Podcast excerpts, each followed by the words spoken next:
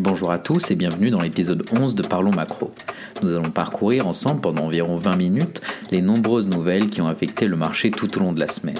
Dans cet épisode, nous allons arpenter l'évolution du marché à travers les différents indicateurs et news publiés cette semaine. Nous continuerons notre chemin en abordant les nouvelles mesures de la Fed sur le marché obligataire. Enfin, dans les grandes lignes, cet épisode vous proposera de parler des résultats décevants de Moderna, mais aussi de faire un point sur la situation du financement dit ESG et de plein d'autres sujets qui ont fait vibrer la bourse tout au long de la semaine. Alors ouvrez bien vos oreilles parce que l'épisode 11 de Parlons Macro commence maintenant.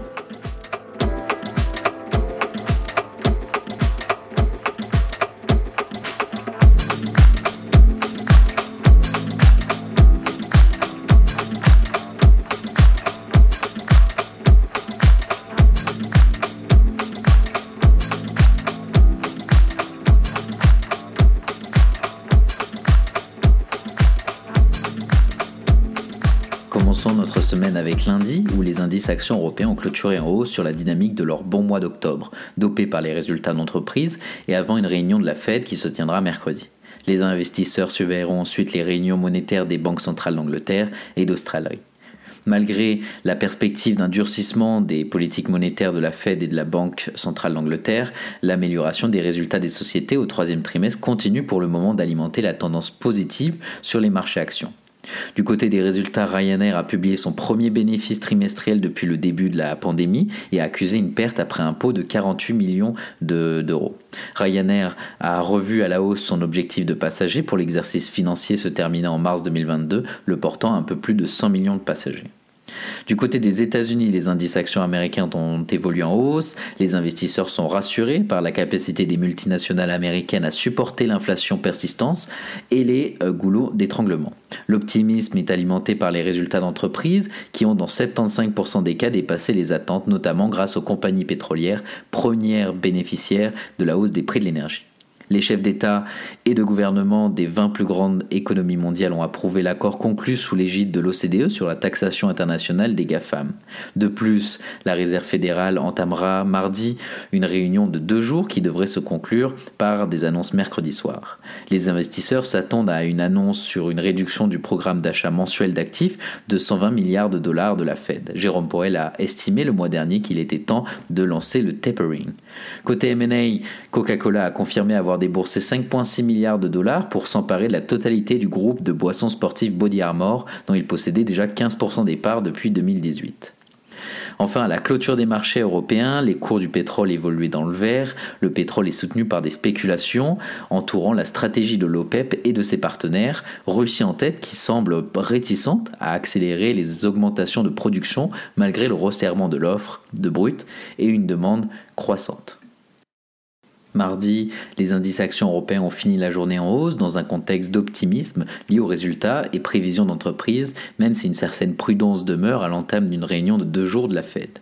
Selon les données de Refinitiv, le bénéfice des sociétés du stock 600 devrait augmenter de 52% au troisième trimestre par rapport à la même période il y a un an. Du côté résultat, BP a annoncé une hausse de son bénéfice au troisième trimestre grâce à la hausse des cours du pétrole et du gaz et le lancement d'un nouveau programme de rachat d'actions. Son bénéfice net s'est élevé à 3,3 euh, milliards de dollars sur la période juillet-septembre. Du côté de l'automobile, Ferrari a annoncé euh, des résultats du troisième trimestre et a dégagé un bénéfice net de 207 millions d'euros, soit plus 21% par rapport à l'année dernière du côté des États-Unis, les indices actions américains ont évolué en haut, soutenus par des résultats d'entreprises globalement supérieurs aux attentes. Les publications de résultats ont rassuré les investisseurs sur la capacité des multinationales américaines à supporter l'inflation. Parmi les entreprises du SP500 ayant déjà dévoilé leurs comptes trimestriels, 82% ont dépassé les attentes des analystes et les bénéfices des sociétés au troisième trimestre sont attendus en hausse de près de 40% par rapport à la même période il y a un an. Du coup, du côté des résultats, Pfizer a relevé à environ 36 milliards de dollars sa prévision de vente de son vaccin contre le Covid-19 pour 2021. Pour l'ensemble de l'année, Pfizer anticipe un chiffre d'affaires total compris entre 81 et 82 milliards de dollars. Côté valeur, c'est l'action Avis qui s'est envolée euh, à 88% à la mi-séance à 340 dollars après avoir été suspendue à plusieurs reprises depuis euh, l'ouverture pour cause de volatilité. Le chiffre d'affaires d'Avis a notamment doublé au troisième trimestre écoulé pour atteindre 3 milliards de dollars, dépassant le consensus qui était de 2,7 milliards de dollars. Les actions de Hertz et d'Avis sont soutenues par la décision d'investir fortement dans les véhicules électriques, malgré les déclarations de Musk qui euh, n'entend pas accorder de tarifs préférentiels sur des commandes groupées. Nous arrivons au milieu de la semaine avec mercredi où les indices actions européens ont fini la journée en ordre dispersé en prévision de la réunion de la fête du soir. Les investisseurs sont soutenus par la solidité des résultats et des prévisions des entreprises qui continuent d'alimenter la confiance des investisseurs, même si une certaine prudence demeure avant plusieurs décisions de politique monétaire attendues dans la semaine. Les entreprises en Europe devraient afficher sur un an un bénéfice en hausse de 57% au troisième trimestre à 102 milliards d'euros selon les dernières données de Refinitiv contre une prévision précédente de croissance de seulement 52%. Côté euh, BCE, Christine Lagarde a déclaré qu'il était très peu probable que la BCE relève ses taux d'intérêt l'année prochaine alors que les marchés misent sur une hausse dès octobre 2022. De plus, le gouverneur de la Banque de France a déclaré qu'il ne voyait euh, pas de raison qui justifierait une augmentation des taux l'année prochaine. Pourtant, la Banque centrale de Pologne a relevé son taux principal euh, de 75% de base, 75 points de base pour le porter à 1,25%. La Banque centrale de Pologne cherche aussi à subjuguer une inflation qui a atteint 7% en octobre sur un an alors que sa cible officielle se situe entre 1,5 et 3,5%. Elle a annoncé aussi arrêter sa politique d'assouplissement quantitatif pour atteindre, pour prendre en compte les progrès réalisés dans la reprise économique, la vaccination contre le Covid et l'importante amélioration du marché de l'emploi. Elle a également prévenu que l'inflation resterait supérieure à son objectif pendant une grande période de 2022 en raison de la hausse des prix de l'énergie et des goulots d'étranglement de l'offre. Côté résultats en Europe, Zalando a publié un bénéfice trimestriel en baisse, mais ses résultats ont augmenté de 23% pour atteindre 2,3 milliards d'euros. Du côté de l'automobile, BMW Group a publié au titre des 9 premiers mois de 2021 un résultat avant impôt de près de 13 milliards d'euros. Le chiffre d'affaires a augmenté de 19% avec des livraisons en volume en hausse de 18%. Du côté des États-Unis, les indices actions américaines ont évolué en ordre dispersé, mais ont bien accueilli la conclusion du FOMC. La Fed a déclaré euh, qu'elle commencerait à réduire ses achats d'actifs mensuels plus tard ce mois-ci à un rythme de 15 milliards de dollars par mois, commençant le retrait du soutien d'urgence en cas de pandémie de l'année dernière. Le lancement officiel de ce tapering n'est cependant accompagné d'aucun nouveau signe suggérant que la Fed euh, se prépare à normaliser sa politique monétaire en relevant ses euh, taux directeurs dans les mois à venir. La Fed a toutefois noté que les tensions actuelles affectant les chaînes d'approvisionnement accroissaient les rythmes inflationnistes, euh, tout en jugeant que ces facteurs devraient être transitoires. Le FOMC a déclaré aussi de maintenir ses taux directeurs entre 0 et 0,25%. Les investisseurs s'attendaient largement euh, à l'annonce d'un tapering car les responsables de la Fed, dont le président Jérôme Powell, avaient signalé cette décision. Le rythme de la réduction ouvre la voie à une éventuelle augmentation des taux d'intérêt au second semestre 2022, 9 des 18 responsables prévoyant une évolution l'année prochaine dans leur perspective de septembre. Côté résultat, T-Mobile a publié un bénéfice net de 691 milliards de dollars au troisième trimestre 2021 euh, et euh, le chiffre d'affaires est en légère hausse mais est resté sous les attentes. Au sein de la zone euro, euh, le taux de chômage est établi à 7,4% en octobre et aux États-Unis, les commandes à l'industrie ont grimpé de 0,2% en septembre après une augmentation de 1,2% en août. Jeudi, les indices actions européens ont clôturé en hausse portés par les discours positifs des banques centrales ainsi que les résultats d'entreprises globalement satisfaisants. La Banque d'Angleterre a laissé sa politique monétaire inchangée à plus 0,10%, euh, tout en confirmant la perspective d'un resserrement de sa politique monétaire au cours des prochains mois, en relevant son principal taux directeur. Elle a également annoncé le maintien à 875 euh, milliards de livres du programme d'achat d'obligations d'État. De plus, la Banque d'Angleterre a abaissé ses prévisions économiques en anticipant désormais un PIB du Royaume-Uni de 7% en 2021 contre 7,25% annoncé en août de 5% en 2022 contre 6% auparavant. Côté résultat en Europe, AXA a fait euh, état d'une hausse de 4% de son chiffre d'affaires sur les 9 premiers mois de l'année et a annoncé dans le même temps le lancement d'un programme de rachat d'actions de 1,7 milliard d'euros. Crédit Suisse a fait état d'une baisse de 21% de son bénéfice net au troisième trimestre et va fermer l'essentiel de son activité de courtage qui traite avec des fonds spéculatifs et va injecter 3 milliards de CHF dans ses activités de gestion de fortune qui seront fusionnées dans une seule entité mondiale. Enfin, Société Générale a déclaré que son bénéfice net avait presque doublé au cours du trimestre, passant de 862 euh, euh, millions d'euros un an plus tôt à 1,6 euh, milliard d'euros et dépassant ainsi le consensus qui s'établissait à un peu moins d'un milliard d'euros. Société Générale a déclaré avoir aussi lancé un programme de rachat d'actions d'environ 470 millions d'euros. Du côté des États-Unis, les indices actions américains ont évolué en ordre dispersé avec une tendance globalement positive au lendemain des annonces de la Fed. Côté résultat, Moderna a annoncé des revenus de 5 milliards euh, de dollars pour le trimestre contre 157 euh, millions euh, de dollars pour la même période en 2020. Electronic Art a présenté des résultats meilleurs que prévu et rehaussé son objectif annuel. Au troisième trimestre, il a généré un bénéfice net de près de 300 millions d'euros contre un profit de 185 millions de dollars un an plus tôt. Aux États-Unis, euh, le, déficit commercial s'est creusé au mois de septembre à 80,9 euh, milliards de dollars contre 72,8 en août. Euh, c'est lié à l'augmentation des importations de 6% et une baisse de 3% des importations. Finissons la semaine avec vendredi où les indices actions européens ont clôturé en hausse. Plusieurs d'entre eux ont inscrit des records après les chiffres meilleurs qu'attendus de l'emploi américain en octobre et des nouvelles encourageantes sur le traitement du Covid-19 mis au point par l'américain Pfizer. Le groupe a annoncé que son traitement du Covid-19 avait réduit de 89% euh, le risque euh, de forme grave de la maladie lors d'un essai clinique, une efficacité supérieure à celle de Merck. Cette bonne nouvelle sur le front de la pandémie se conjugue aux chiffres euh, du département du travail qui valide par ailleurs a posteriori le choix de la Réserve fédérale de commencer à réduire ses achats d'obligations sur les marchés. Les indices actions américains ont évolué en hausse à la faveur d'un rapport mensuel du département du travail illustrant la solidité du marché de l'emploi aux États-Unis. Parmi les quelques ombres du tableau, le taux de participation qui est resté à un faible niveau, ce qui pourrait contribuer à une tension persistante du marché du travail. Le Nasdaq et le SP500 ont enregistré jeudi leur sixième record d'affilée, vendredi le Nasdaq étant même en route pour sa dixième séance de hausse consécutive. De plus, euh, enfin, euh, la clôture des marchés européens, les cours du pétrole évoluent dans le vert après la décision de l'OPEP et de ses alliés de s'en tenir à leur stratégie d'augmentation graduelle de leur production et donc d'ignorer les appels des États-Unis en faveur d'une accélération du pompage. Le WTI, le Brent ont donc augmenté de plus de 2% euh, le baril.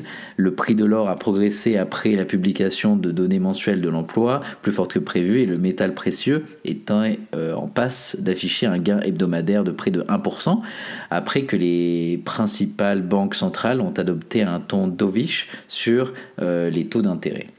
Au Japon, les dépenses des ménages ont diminué de près de 2% en glissement annuel en septembre. Au sein de la zone euro, euh, les ventes au détail ont diminué de moins 0,3%. Et enfin aux États-Unis, le salaire hebdomadaire moyen a progressé de pratiquement de 4% sur un an.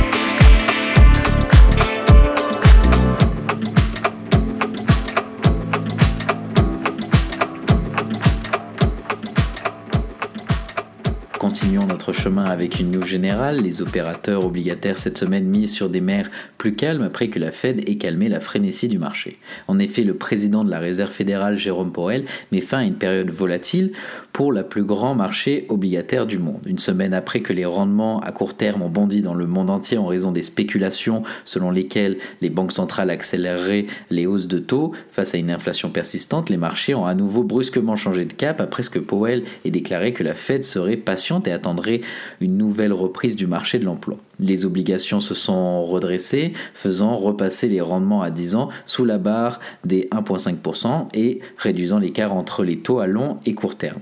La position de la Fed ainsi que euh, la décision surprise de la Banque d'Angleterre de maintenir les taux d'intérêt stables promet de mettre fin aux fluctuations de prix qui ont parcouru les marchés alors que les traders réévaluaient la vitesse à laquelle les banques allaient commencer à retirer de leur économie les mesures de stimulation de l'ère pandémique. L'indice ICE BOFA Move qui mesure euh, le, degré euh, le degré implicite de variation des prix des obligations du Trésor a chuté cette semaine après avoir atteint un sommet de 19 mois. Ce retour à l'idée que les décideurs politiques ne sont pas pressés d'agir de manière agressive permettra aux traders d'options de réaliser des bénéfices en pariant sur une baisse de la volatilité. C'est également une aubaine pour les actifs plus risqués comme les actions qui bénéficient de la stabilité et des taux bas. La première hausse de la Fed n'étant pas entièrement prévue avant fin 2022. Michel Darda, euh, stratège du marché chez MKM euh, Partner, a déclaré que même s'il voit une possibilité euh, de voir les rendements remonter à mesure que les marchés du travail s'améliorent, il s'attend à ce que le mouvement soit lent jusqu'à la fin de l'année. L'une des transactions les plus marquantes de ces dernières années étant un pari de 35 millions de dollars contre la volatilité du marché du trésor qui expire vers la fin de l'année de l'année prochaine. Parier avec des options sur de plus petites euh, variations de rendement ou vendre la volatilité comme l'appellent les traders est également utilisé par des investisseurs obligataires comme un moyen d'améliorer les rendements lorsque les taux sont bas.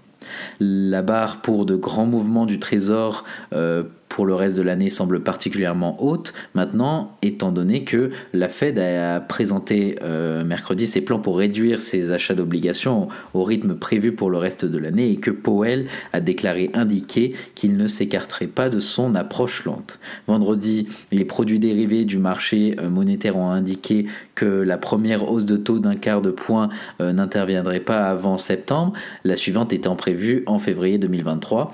Environ une semaine auparavant, deux hausses d'un quart de point était prévue d'ici la fin euh, de 2022, la première étant attendue en juillet.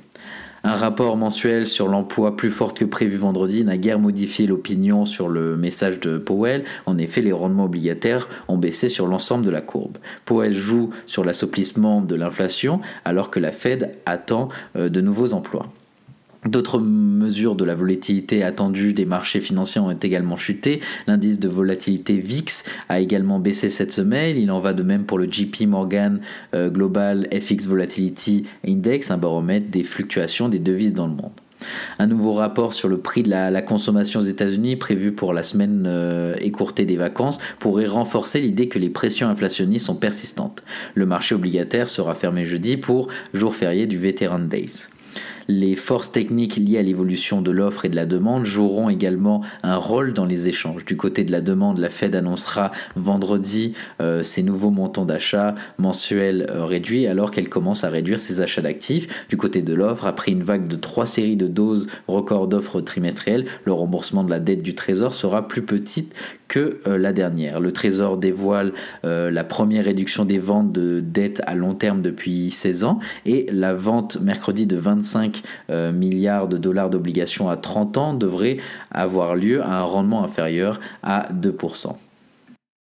Cette semaine, dans l'action de la semaine, nous allons parler des fabricants de vaccins qui ont perdu 28 milliards de dollars en valeur après le défaut de Moderna. En effet, les principaux développeurs du vaccin Covid-19 sont sous pression après un rapport sur les bénéfices décevants de Moderna et des prévisions peu encourageantes pour les ventes de son vaccin Covid-19 pour le reste de l'année.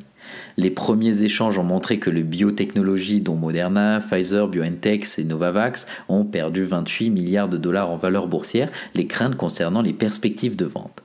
En effet, les résultats décevants de Moderna contrastent avec les fortes ventes de vaccins de Pfizer et de son partenaire BioNTech dont les recettes devraient atteindre 29 milliards de dollars l'année prochaine. Le coup dur porté aujourd'hui au secteur intervient également un mois après la chute vertigineuse du groupe lorsqu'un essai de pilule expérimentale de Merck a montré qu'elle réduisait de moitié le risque d'hospitalisation et de décès. Les investisseurs sont aux prises avec l'incertitude de savoir si les milliards de dollars de ventes se concrétiseront avec la réouverture des économies mondiales et le développement d'autres thérapies. Les analyses de Wall Street prévoient que le vaccin Covid de Moderna générera des ventes de près de 20 milliards de dollars l'année prochaine avant de retomber à 7,5 milliards de dollars en 2024. Toutefois, l'éventail des prévisions est remarquable, avec un écart de plus de 20 milliards de dollars entre les estimations les plus élevées et les plus basses pour 2020.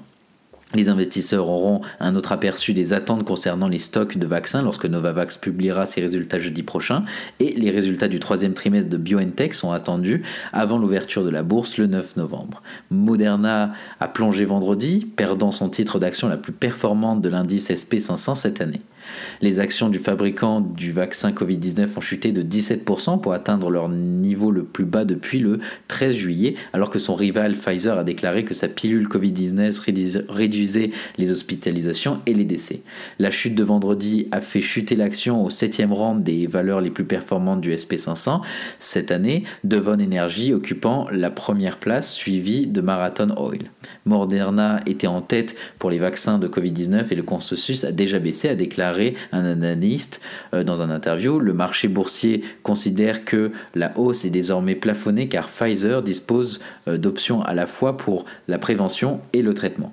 Ces actions ont perdu 31% cette année, soit une valeur d'environ 43 milliards de dollars, ce qui représente la plus forte baisse jamais enregistrée. Les progrès réalisés dans la mise au point euh, de deux médicaments contre le coronavirus et la faiblesse inattendue des prévisions de recettes pour son propre produit ont alimenté les inquiétudes des investisseurs quant au potentiel de croissance de l'entreprise.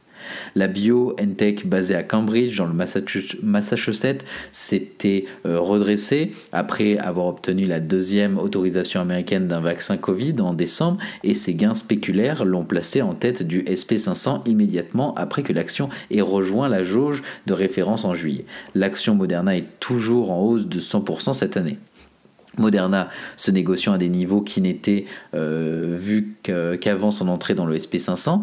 Euh, monsieur euh, Singh, un, un, analyste qui évalue l'action comme une valeur à conserver, s'attend à un rebond si l'entreprise est capable d'afficher un ou deux trimestres d'amélioration des ventes et des prévisions optimistes pour 2022. Nous, pensons que euh, la réaction aujourd'hui est excessive pour l'action Moderna car un ou deux trimestres de vente impressionnante de vaccins pourraient faire repartir l'action, a déclaré cet analyste.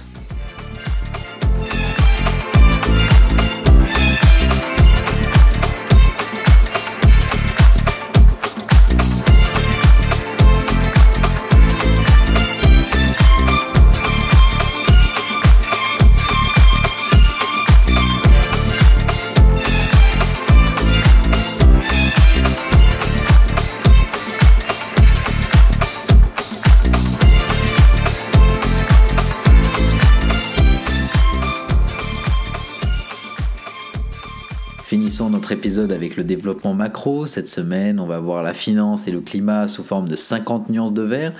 On va parler de la COP26 qui se déroule à Glasgow pour encore quelques jours, la conférence des Nations Unies sur le changement climatique où l'enjeu phare est de mobiliser la finance car la transition énergétique nécessite des investissements.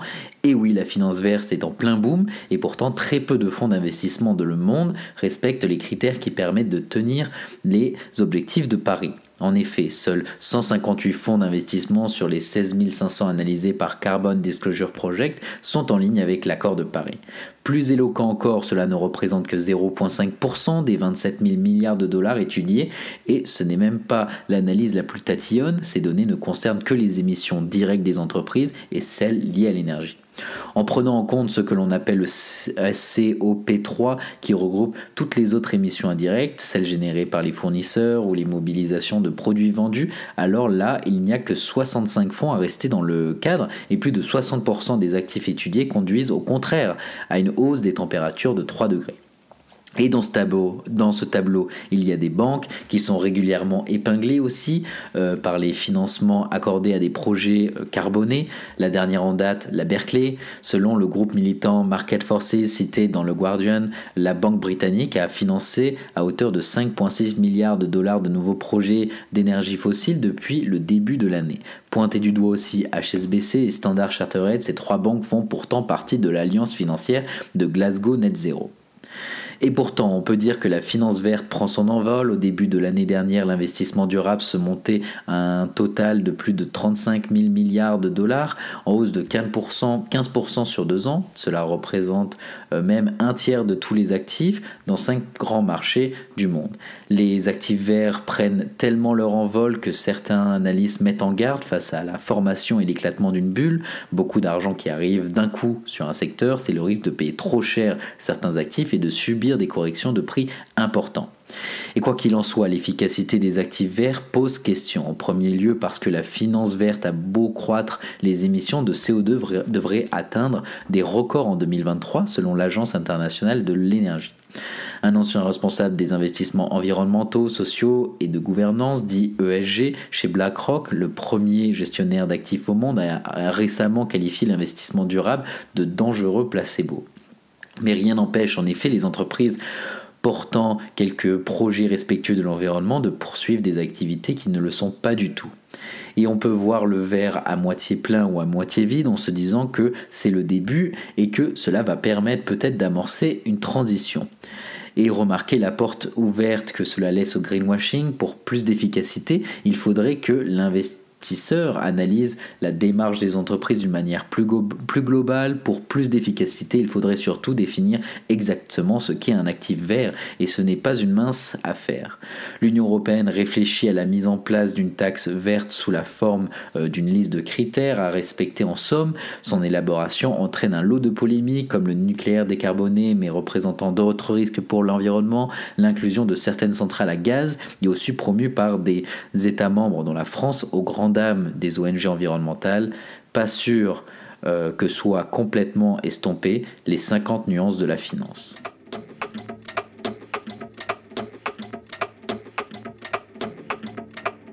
Voilà, l'émission Parlons Macro est terminée. J'espère que vous avez apprécié l'écouter. Je vous invite à vous abonner à La Voix de Genève pour me suivre sur Instagram ainsi que LinkedIn. Et je vous remercie de m'avoir écouté. Je vous souhaite d'ores et déjà de passer une bonne semaine.